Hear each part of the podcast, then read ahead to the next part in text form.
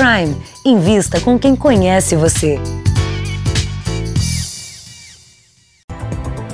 Pesca de camarão e lagosta será proibida em áreas de vazamento do óleo. Temporais provocam estragos no sul e sudeste. Justiça manda ex-governadores Garotinho e Rosinha de novo para cadeia. Cresce o número de mortes de ciclistas na periferia de São Paulo. Confiança de investidores no Brasil atinge melhor nível desde 2013. Presidente Bolsonaro fecha acordos com a Arábia Saudita. E na série especial, como vivem os venezuelanos nos campos de refugiados em Roraima.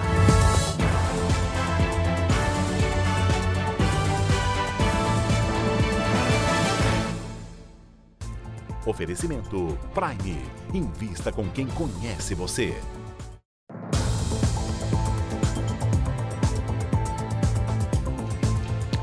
Boa noite.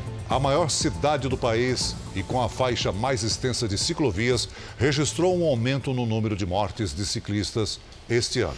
Foram 29 casos até setembro e a maior parte está concentrada nas periferias, onde há poucas vias exclusivas. A bicicleta tem se tornado um veículo cada vez mais usado nas grandes cidades. Mais barata, não polui e ainda é um ótimo exercício. Mas se não tomar cuidado, é também perigoso. Samuel perdeu o avô há quatro meses. Silvano dos Santos, de 46 anos, voltava para casa de bicicleta depois de um dia pesado de trabalho como pedreiro foi atropelado por um caminhão nesta avenida, onde não existe ciclovia nem ciclofaixa. Agora eu não consigo mais ficar com ele. ele... Aí eu vou brincar sozinho no meu quarto. Cuidava dos meninos, dos netos principalmente. adorava as crianças, né? Os meninos, os meus netos, que eu tenho bastante neto, era o xodó dele. O motorista do caminhão fugiu sem prestar socorro.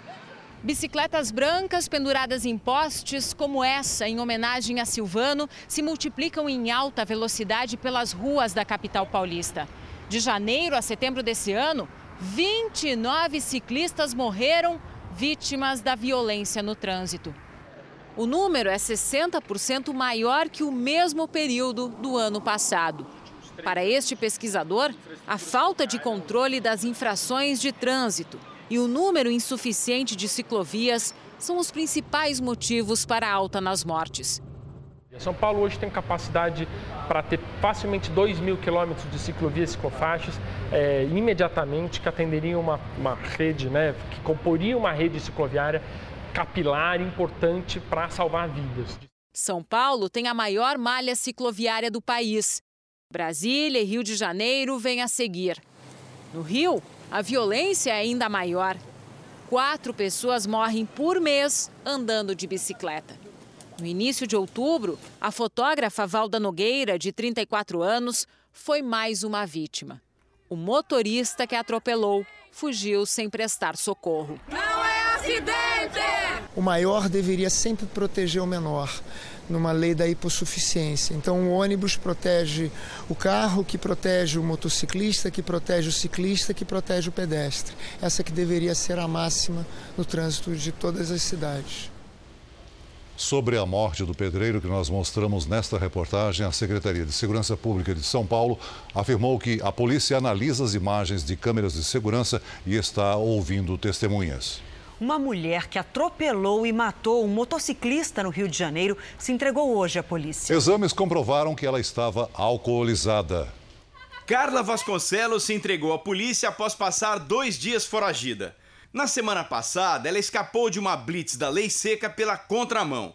Atropelou e matou um motociclista e fugiu sem prestar socorro. Depois foi à delegacia, onde fez exames que comprovaram a embriaguez. Carla pagou fiança e foi liberada.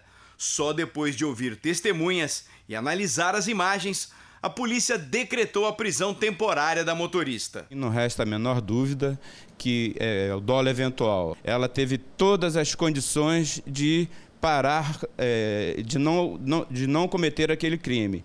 A vítima, Jonathan Silva, de 24 anos, morreu na hora era o caçula da família.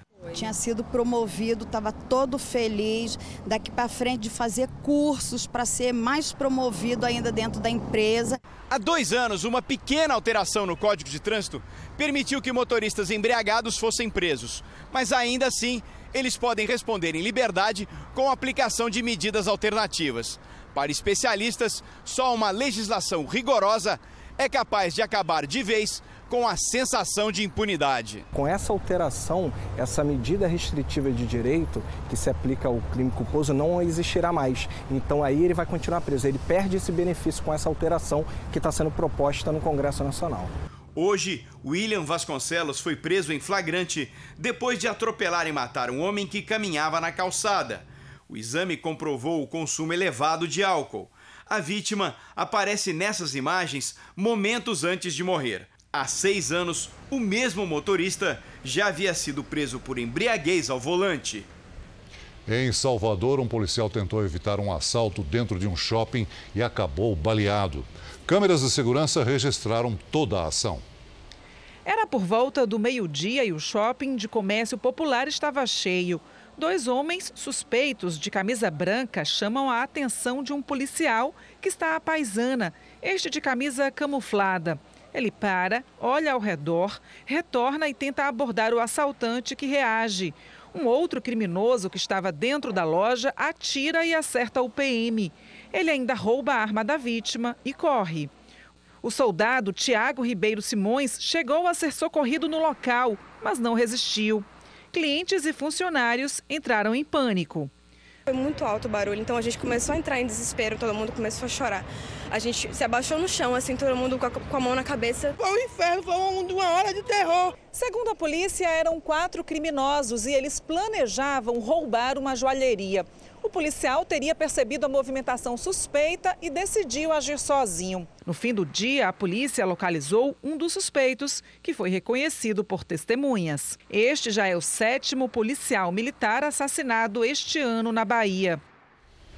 Temporais e ventos muito fortes assustaram os estados do sul. Milhares de pessoas ficaram sem energia.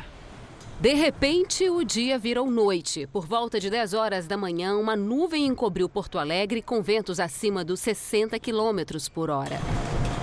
O vendaval durou pouco mais de meia hora, derrubou árvores e arrancou telhados. As crianças estavam dormindo aqui, eles estavam dormindo, ele chegou a desmaiar e passou mal, tudo. A tempestade ainda deixou mais de 200 mil usuários sem energia elétrica. Nesse supermercado na zona norte de Porto Alegre, a luz voltou depois de 19 horas de refrigeradores desligados e portas praticamente fechadas. Muitas carnes a gente perdeu, não vai ter como, como utilizar. No interior, a situação mais crítica foi registrada em Dom Pedrito, no sudoeste do estado. A prefeitura decretou situação de emergência depois que ventos de 145 quilômetros por hora provocaram danos em pelo menos 25 casas. Aqui em Santa Catarina, depois de um dia de calor intenso, o céu ficou carregado. O temporal chegou no meio da tarde e provocou estragos em várias cidades. Semáforos pararam de funcionar e milhares de residências ficaram sem energia. As regiões mais atingidas foram o sul do estado e a Grande Florianópolis. O vento chegou a quase 80 quilômetros por hora e derrubou árvores como esta aqui no campus da Universidade Federal de Santa Catarina. Este vídeo mostra o momento em que a árvore caiu. Uma formação inusitada no céu despertou a atenção de muita gente. O calor intenso que foi registrado na tarde favoreceu essas nuvens mais carregadas, supercélulas, que acabaram provocando esses temporais. E um temporal também causou estragos em Belo Horizonte hoje à tarde. Um idoso ficou ferido. Então vamos ao vivo até a capital mineira falar com o repórter Luiz Casoni. Boa noite para você, Luiz. Suas informações, por favor. Oi, Adriana, boa noite para você, boa noite a todos que nos acompanham aqui no JR. Olha só, em pouco mais de duas horas, a chuva causou estragos em vários pontos da cidade. Em uma das principais avenidas aqui da capital mineira, o córrego transbordou e o trânsito ficou caótico. A força da correnteza arrastou carros e motos. Muita gente, inclusive, teve que sair do veículo para esperar a água baixar. Na região sul da cidade, um muro desabou e um idoso foi resgatado pelos bombeiros. A tempestade também causou transtornos em um posto de saúde. Atendentes trabalharam com guarda-chuvas por causa da água que caía do teto. Na cidade administrativa, sede do governo mineiro, os alagamentos impediram funcionários de sair do elevador. O estacionamento de um dos prédios também ficou cheio de água. E segundo a Defesa Civil, em alguns pontos aqui da capital mineira, choveu 84% do previsto para todo o mês de outubro. De Belo Horizonte, Luiz Casoni. Obrigada, Luiz. Bom, temporal no sul e sudeste, mas tem calor no nordeste. Daqui a pouquinho a gente traz a previsão do tempo completa. Mais de 6 milhões de pessoas. Esse é o público que Nada a Perder 2 já levou aos cinemas brasileiros desde a estreia, em 15 de agosto. Hoje, parte do elenco do filme foi homenageada em Brasília. O evento movimentou a Câmara dos Deputados. Fãs do filme vieram ver de perto o elenco do longa-metragem Nada a Perder 2. Cada homenagem como essa é, um, é um, um reconhecimento do seu trabalho. E a gente faz o nosso trabalho com tanto amor, com tanta dedicação, com tanto carinho, que é muito bom quando um, um filho desse que a gente produz é, é reconhecido. A homenagem foi proposta pelos deputados Júlio César e Manuel Marcos, do Republicanos parte do elenco, composto por 60 atores e 12 mil figurantes, participou da sessão solene em homenagem ao filme. Petrônio Gontijo, que interpretou Edir Macedo, falou sobre a história de superação e fé do bispo. Para viver o papel do fundador da Igreja Universal do Reino de Deus, Petrônio Gontijo se dedicou completamente à construção do personagem durante três meses. Neste período, perdeu 15 15 quilos. Um mergulho na internet, um mergulho em todo o material que tem disponível dele e dormia muitas vezes com headphone, com a voz dele, porque acabou acontecendo um processo osmótico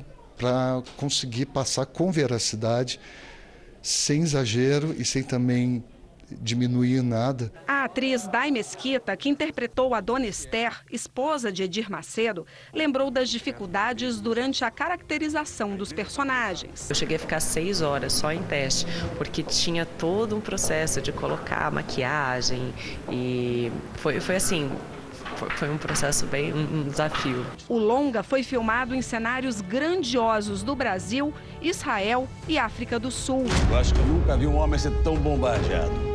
Esse cara está recebendo o que merece. O filme mostra a segunda parte da trajetória do bispo Edir Macedo e alguns momentos marcantes de enfrentamento de preconceito, perseguições e injustiças. Mas ainda temos muitos canhões na direção dele.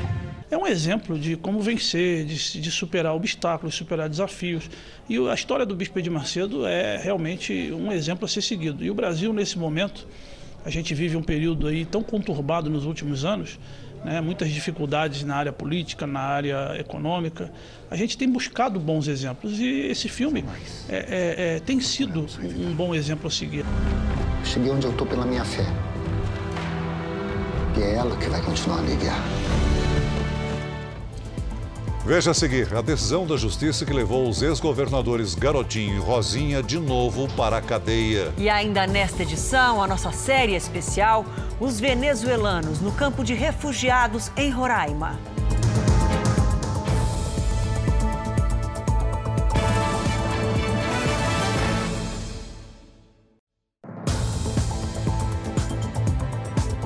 Os ex-governadores do Rio de Janeiro, Antony Garotinho e Rosinha Mateus, devem voltar para a cadeia. Um novo mandado de prisão contra eles foi expedido no início da noite pela Justiça do Rio. Vamos falar ao vivo com o repórter Pedro Paulo Filho, que está na frente da casa do casal Garotinho. Não é isso, Pedro? Suas informações, por favor. Boa noite. Olha, Adriana, boa noite para você, boa noite a todos. Em função do horário, a expectativa é de que o cumprimento desses mandados de prisão só ocorra amanhã. O casal é suspeito de participar de um esquema de superfaturamento na construção de casas populares quando Rosinha era prefeita de Campos, município do norte do estado.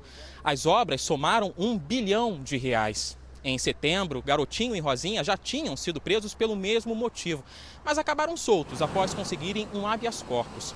Hoje, a segunda vara criminal cassou essa decisão e ordenou a expedição imediata de mandado de prisão. O pedido foi feito pelo Ministério Público, que alegou que os ex-governadores atrapalhavam o andamento do processo e teriam ameaçado testemunhas. O casal teria recebido cerca de 25 milhões de reais em propina. Em uma rede social, o ex-governador afirmou que ele e a mulher são inocentes e estão sendo perseguidos. A defesa do casal Garotinho informou que vai recorrer. Do Rio de Janeiro, Pedro Paulo Filho. Obrigada, Pedro. Olha só, boa notícia. O Ministério da Saúde anunciou que o Brasil bateu a meta de vacinação contra o sarampo. 95% das crianças com até um ano estão imunizadas. O índice foi superado em 14 estados, incluindo São Paulo, onde estão a maior parte dos casos, 90,5% dos casos de sarampo. Os dados são da primeira fase da campanha de vacinação, que envolve crianças de seis meses a cinco anos. E olha só, nos últimos 90 dias foram registradas 14 mortes, sendo 13 aqui em São Paulo e uma no estado de Pernambuco. E nesse mesmo período aconteceram, foram registrados 5.660 casos da doença. A segunda etapa da campanha acontecerá em novembro, com foco nos adultos de 20 a 29 anos. Quem não vacinou precisa vacinar. E o R7 tem uma página que reúne as principais informações sobre o sarampo. O endereço é esse que aparece aí embaixo na sua tela. O Ministério Público apresentou a 12ª denúncia contra João de Deus. Dessa vez, ele é acusado por crimes sexuais que podem ter envolvido mais de 300 vítimas. Quase um ano depois, a Badiane ainda sente as consequências do escândalo. Pousadas fechadas, placas de aluga-se por todo lado. Serviço não tem para ninguém. Eu mesmo tenho um ano que eu estou desempregada. A casa Dom Inácio de Loyola continua aberta, mas o movimento nem de longe lembra a época em que João de Deus prestava atendimento espiritual no local. Hoje, o Ministério Público ofereceu mais uma denúncia. São 15 casos, mas apenas cinco que ainda não prescreveram e poderão ir a julgamento. Segundo os promotores, se trata de estupro de vulnerável, devido ao estado mental e físico das vítimas. Agora, João de Deus tem 12 denúncias feitas pelo Ministério Público contra ele na Justiça. Dez delas por crimes sexuais e duas por posse legal de arma de fogo e coação de testemunha. 133 mulheres foram ouvidas pela Força Tarefa até agora, mas pelo menos outras 200 ainda devem prestar depoimento. João de Deus está preso preventivamente desde dezembro do ano passado. Ele chegou a ser transferido duas vezes para hospitais na Grande Goiânia, depois de passar mal, mas já voltou para a cadeia. A expectativa é que a primeira sentença saia nas próximas semanas. Faltando somente a defesa se manifestar, provavelmente dentro de um mês nós já tenhamos algum tipo de sentença. A defesa de João de Deus afirmou que foi pega de surpresa, não tomou conhecimento da denúncia, mas de antemão reforça a inocência de seu cliente. Foi adiada a votação do relatório final da CPI de Brumadinho. O crime da Vale, que o Brasil não pode esquecer. O documento pede o indiciamento de 22 pessoas, entre elas o principal executivo da Vale na época do desastre. Na abertura da CPI, um minuto de silêncio em homenagem às vítimas. O relatório tem 595 páginas, mais documentos em anexo. O relator apresentou aos deputados várias falhas cometidas pela Vale, erros técnicos que teriam sido desprezados pela empresa. Teve indicativos de que havia problemas na barragem e esses indicativos também foram ignorados. A Vale já sabia há meses que a barragem era instável. Não acionou o plano de emergência em nenhum momento. Foi um assassinato senhoras e senhores deputados e deputadas. E isso está bem documentado no relatório. Uma tragédia anunciada, com a participação ativa da Vale e da Tuvisud. O relator concluiu que a Vale e a empresa alemã TÜV Sud foram responsáveis pela tragédia. Além de pedir a punição dos responsáveis, ele pede que seja criado um observatório para fiscalizar cerca de 20 barragens que correm o risco de rompimento. O relator pede o indiciamento de 22 pessoas, executivos da Vale, entre eles o ex-presidente Fábio Schwartzmann, e de diretores da empresa alemã TÜV Sud.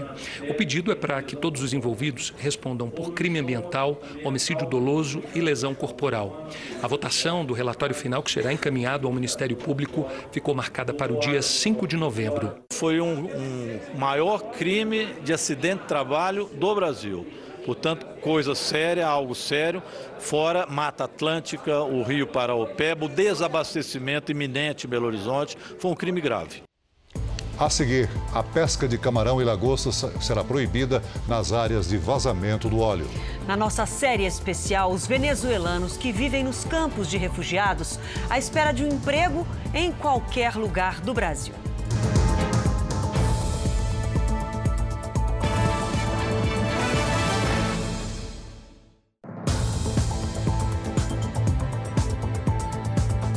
Já está na hora de falar em 2020. É, pelo menos para os estudantes interessados em vagas de estágio. Depois de quase dois anos, o estágio está acabando. O Luiz Eduardo vai se formar e, com a experiência na empresa, está preparado para começar a carreira de administrador. Esse programa de estágio fez com que eu atuasse em determinadas áreas e o conhecimento que eu adquiri nessas áreas me faz perceber que eu estou pronto hoje para o mercado não é bom só para quem tem a chance de estagiar. Para a empresa, que está abrindo 67 novas vagas, atrair os jovens estudantes é estratégico. É uma fonte de talentos, né? Então a gente consegue trazer muitas pessoas hoje é, que têm muito fit cultural e que estão buscando novos desafios e ajudam muito a gente também nesse movimento de transformação. O mercado costuma oferecer mais vagas para os estudantes, principalmente em dois momentos do ano quando é preciso substituir quem vai deixar o estágio porque se forma no primeiro ou no segundo semestre. Para as novas oportunidades no ano que vem, muitas empresas já começaram os processos seletivos. Este centro especializado na seleção de estagiários e jovens aprendizes prevê que 85 mil vagas serão preenchidas no primeiro trimestre de 2020 em todo o país. O Lucas, que começou a faculdade neste ano, busca a primeira experiência. Hoje em dia o que pega muito é você já ter começado, já ter uma experiência, tipo, uma primeira vez. Então, por isso que eu estou começando agora. E se você é estudante, atenção! Não é só conhecimento técnico ensinado na faculdade que as empresas buscam hoje nos candidatos a estágio. A gente pode falar da capacidade de trabalhar em equipe, de ser resiliente, de ser criativo, de procurar soluções, ou seja, de contribuir com as suas competências pessoais no crescimento daquela organização e, claro, no seu próprio crescimento como profissional. A comissão especial que analisa a reforma da Previdência dos militares rejeitou três propostas de mudança no texto. Nós vamos a Brasília com Luiz Fara Monteiro. Boa noite, Fara. Quais os próximos passos dessa proposta? Oi, Celso, boa noite. Essa proposta tem caráter terminativo, ou seja, poderia seguir diretamente para o Senado, mas a oposição apresentou um requerimento para que a discussão passe antes pelo plenário da Câmara. O texto prevê uma economia para os cofres públicos de 10 bilhões de reais nos próximos 10 anos. Os militares que forem para a reserva, ou seja, os que se aposentarem, continuarão recebendo salário integral e terão o mesmo percentual de reajuste de quem estiver na ativa. De todo o rendimento bruto será cobrada uma alíquota progressiva de 10,5% a partir dos 7,5% que já são cobrados atualmente de ativos e inativos. E a faixa de idade para aposentadoria vai aumentar aumentar da faixa dos 44 a 66 anos para 50 a 70 anos. Soldados, cabos e sargentos, os chamados praças, ficaram incomodados com a previsão de reajuste menor que a dos oficiais. De Brasília, Luiz Fara Monteiro. Obrigado, Fara. Obrigada. O governo federal suspendeu a pesca do camarão e da lagosta no Nordeste a partir da próxima sexta-feira. Essa suspensão vale para os meses de novembro e dezembro. A medida foi tomada por causa da grave situação ambiental provocada pelo derramamento de óleo pela provável contaminação química que impede a atividade pesqueira. Hoje, as manchas de óleo voltaram a lugares que já estavam limpos e também avançaram para outras praias do Nordeste na direção sul. Em dois meses, um terço do litoral brasileiro foi atingido e ainda não se sabe a origem do vazamento.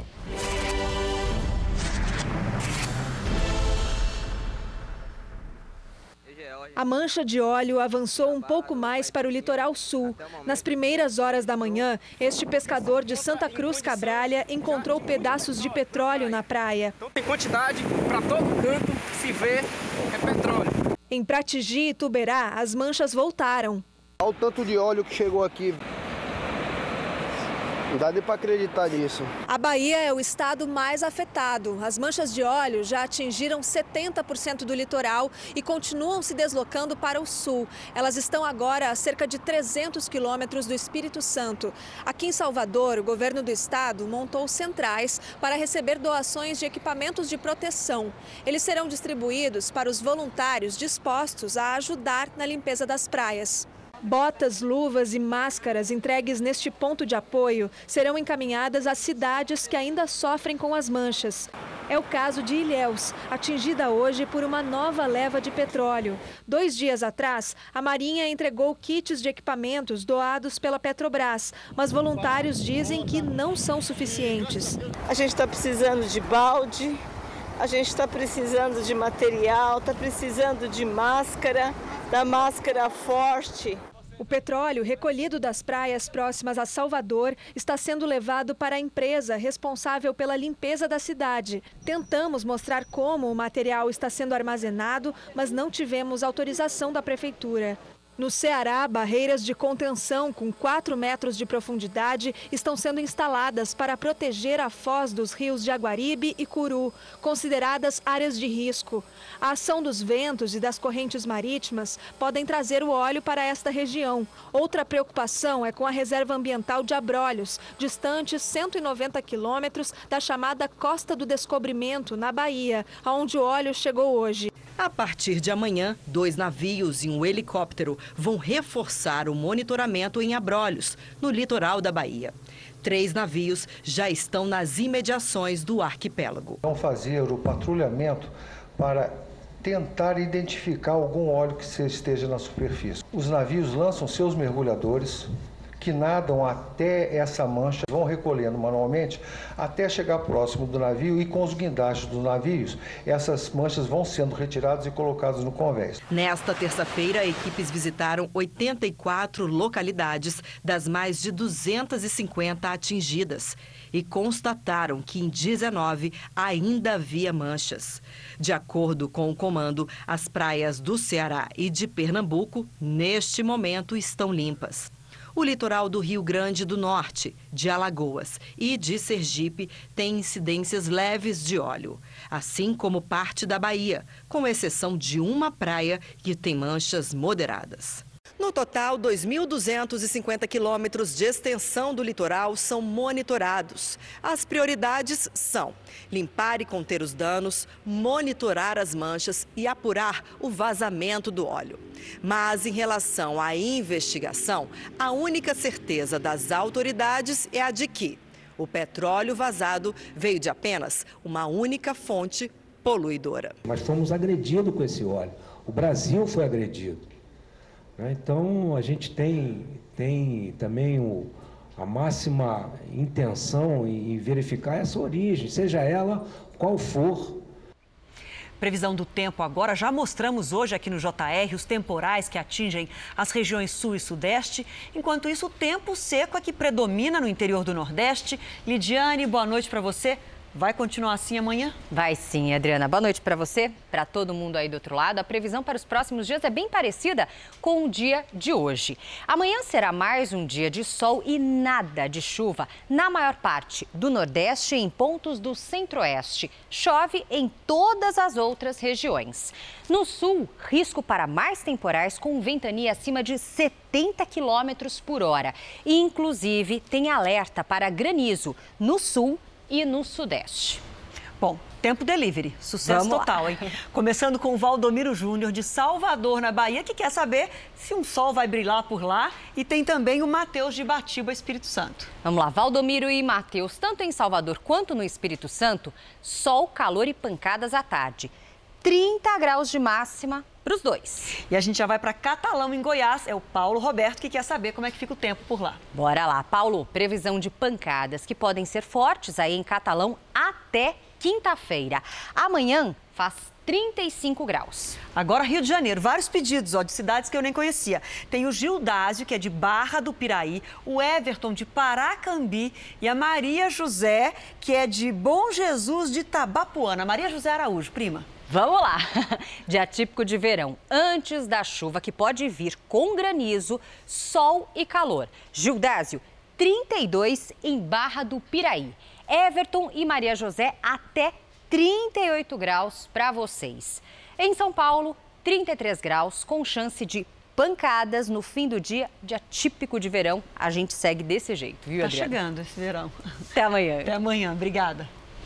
Em seu primeiro discurso como presidente eleito da Argentina, Alberto Fernandes afirmou que a prioridade é reduzir a pobreza no país. Mas o que se vê após a eleição é uma moeda enfraquecida e a inflação em alta.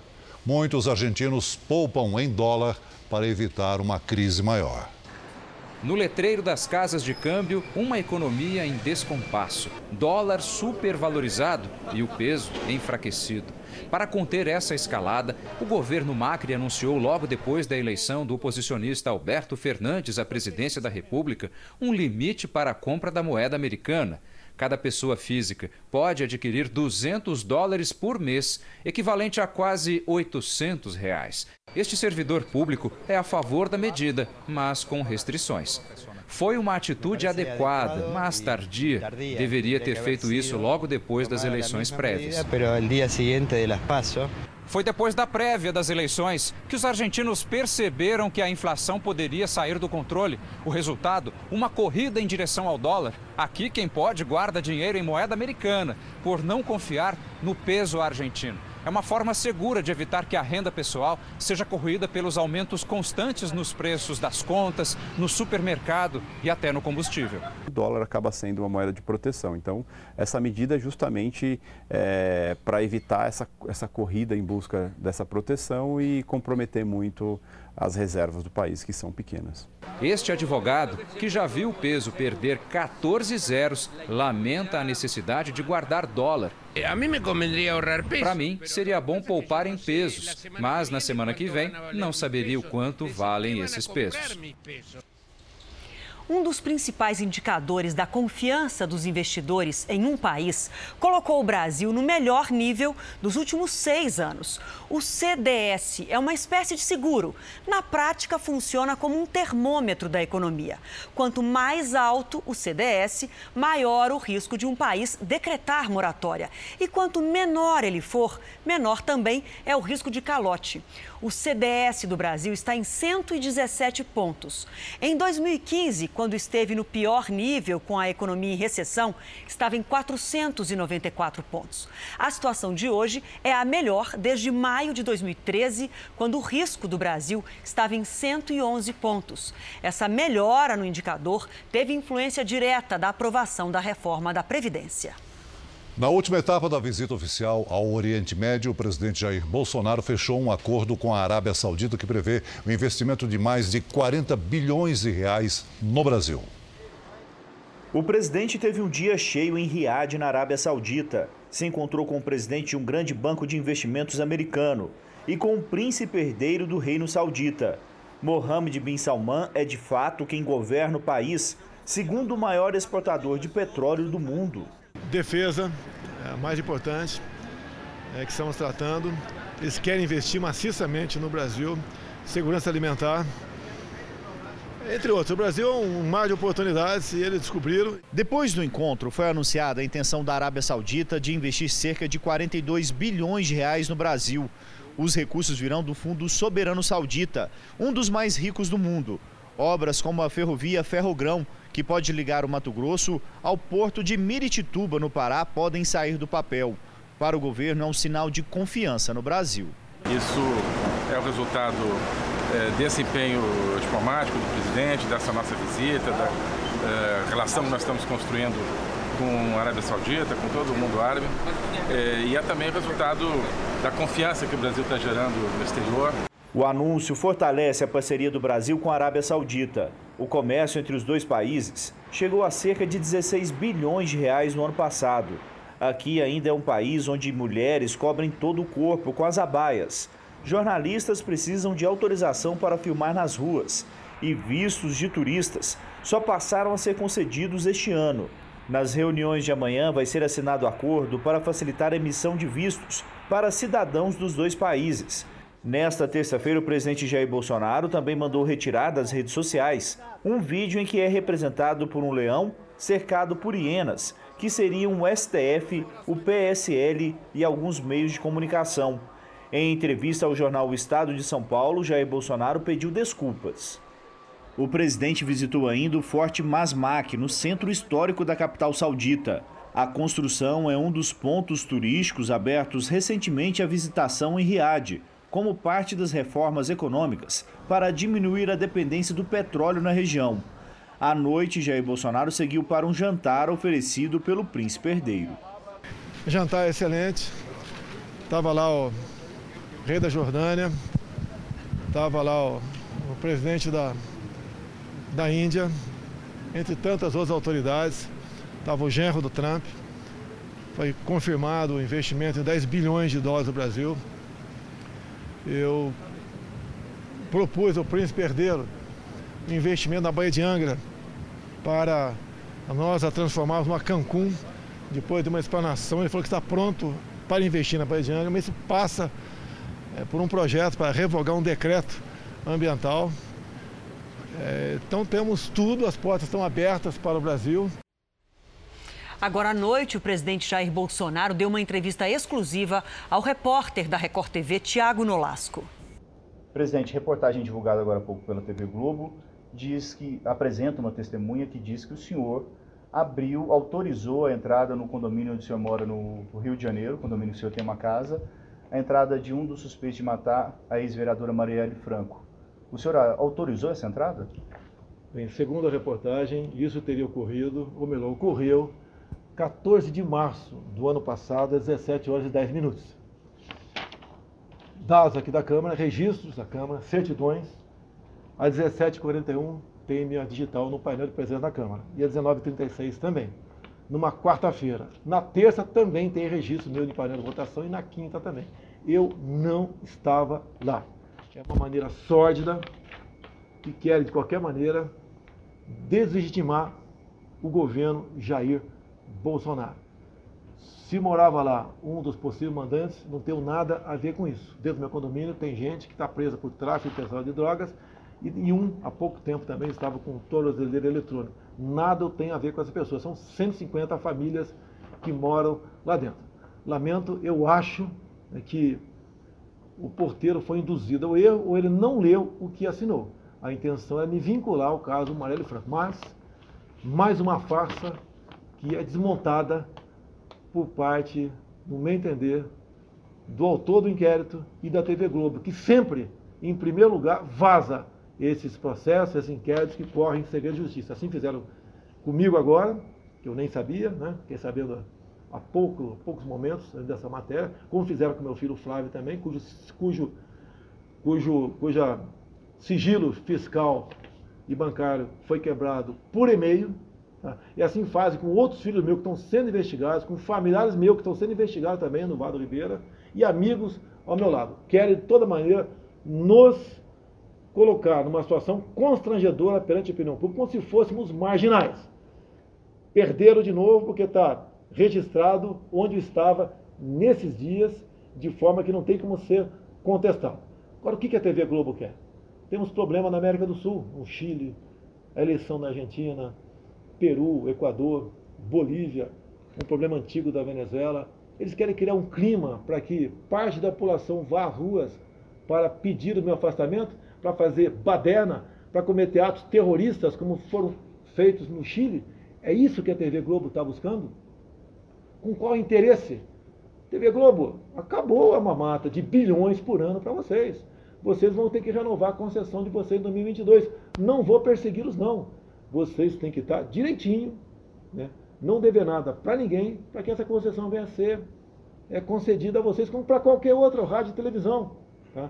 Então, o que a TV Globo quer é inenarrável no meu entender. Eu quero me colocar à disposição do delegado. Quero olhar no, nos olhos do delegado que está conduzindo esse processo.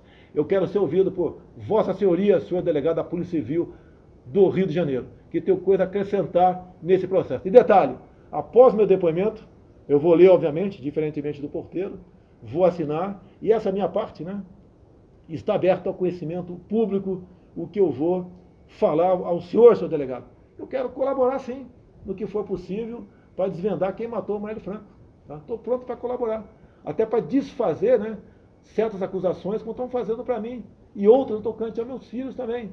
Essa grande farsa está sendo, mais uma vez, desmontada. Lamento uma rede de televisão Globo, com a potência que tem, com a entrada que tem no lado brasileiro, se preste a fazer uma matéria tão suja, baixa, vil e mentirosa como essa agora há pouco. O governador do Rio de Janeiro, Wilson Witzel, não respondeu ao nosso contato. E essa entrevista ao vivo que você acabou de ver tinha alguns problemas de áudio por ter sido enviada da Arábia Saudita por celular.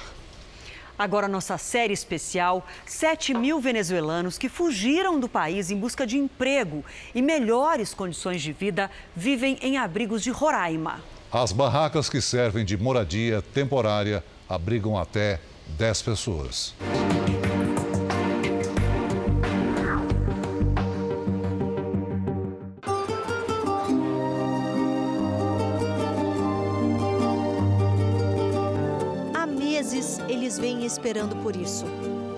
No ônibus com destino a Boa Vista. Agora empezamos todos, se Deus quiser. Sueños, sí. Muchos. ¿Cuál, cuál? Bueno, de progresar, de hacer una buena vida.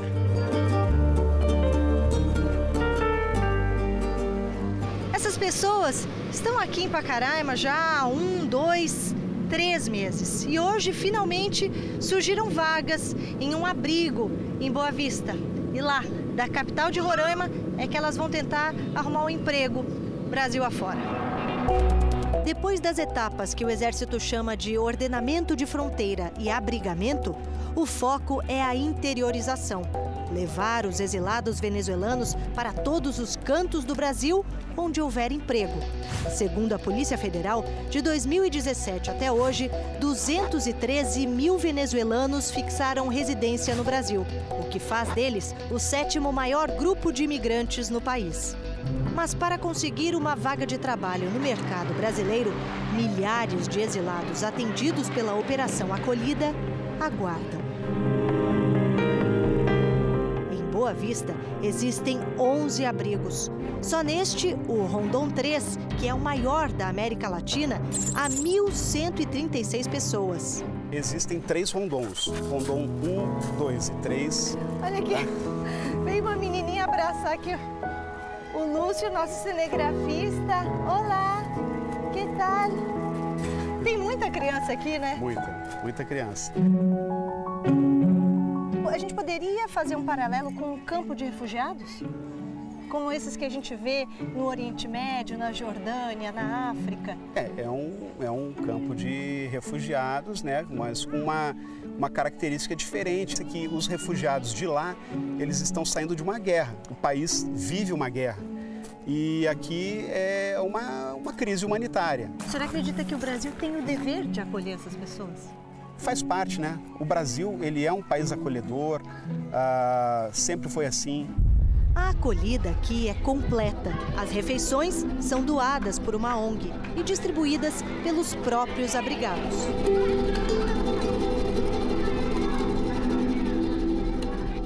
Aqui nesse abrigo existem dois tipos de barraca. Esse tipo aqui, que é do Exército Brasileiro, feito em lona, bastante arejado e amplo, até cabem umas nove, dez pessoas. E lá do outro lado há um outro tipo de barraca. Entre essas duas partes do acampamento, tem aqui uma lavanderia coletiva. Hoje é domingo, então o pessoal está aproveitando para colocar em dia a roupa suja. E lá do outro lado a gente já vê esse outro tipo de barraca. Essas aqui foram doadas pela ONU, Organização das Nações Unidas, e são de fabricação sueca, feitas para suportar baixas temperaturas. Aqui em Boa Vista a temperatura chega a 33, 34 graus, então é bastante quente. Mas os refugiados não reclamam, porque eles dizem que preferem passar calor aqui no Brasil do que fome lá na Venezuela. Com licença. Olá, buenas tardes. Reyes está no abrigo há nove meses. Foi uma das primeiras a se instalar aqui. São quantas pessoas que estão aqui nesse... Aqui é seis pessoas, e aqui é outra, outra família. São que... duas famílias. Isso é tudo que vocês trouxeram da Venezuela? De Venezuela solamente trajimos uma maleta. Só uma, uma, mala, uma mala de mão, aquela preta ali? Não, roupa e lo que era a alimentação do menino, mais nada. Mais nada. Mais nada. Reyes e a mãe Silmara são enfermeiras. E quanto tempo vocês vão ficar aqui no abrigo? Não, já, já, já estamos já prontas. Indo embora? Sim. Para onde você vai? Para Mato Grosso. Mato Grosso. Minha irmã está já. Ah, e vai ter emprego lá? Isso é o que quero, este, procurar um emprego antes para não chegar em la nada e quedar-me assim como que... Entendi. O ócio e a espera preenchem o tempo de quem vive nesse estado de transição. A Diren era professora na Venezuela. Conseguiu trazer a filha adolescente há pouco tempo e agora quer ir com ela para Curitiba, onde o clima é mais ameno. A senhora tem sonhos? Ai, por supuesto, anhelos de prosperar neste país, de servir, de que minha profissão sirva também para eh, os niños venezolanos ou brasileiros, dar meu aporte nesse sentido. A Diren espera conseguir um emprego como os 14 mil venezuelanos que já foram interiorizados. A maioria para os estados de São Paulo, Rio Grande do Sul, Paraná e Santa Catarina. Pelo menos 6 mil tiveram a ajuda de gente como este empresário, que largou tudo em São Paulo e mudou-se para Boa Vista para ajudar os exilados. Carlos faz uma ponte entre venezuelanos, governo federal e iniciativa privada. E assim consegue passagens aéreas e postos de trabalho. Diariamente eu sou criticado nas mídias sociais. Por que você está ajudando um pobre estrangeiro quando temos tantos pobres no Brasil? E eu só tenho que lamentar quem faz essa visão, essa leitura, essa interpretação. Porque nós não podemos é, comparar o que é ser um pobre no Brasil e ser um refugiado. Criar raízes num país que tem as dimensões de um continente é um sonho hoje mais próximo para esses venezuelanos. No avião da Força Aérea Brasileira, eles embarcam para Brasília.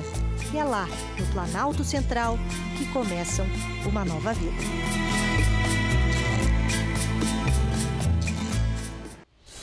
O Jornal da Record termina aqui. Você pode assistir a edição de hoje na íntegra no Play Plus.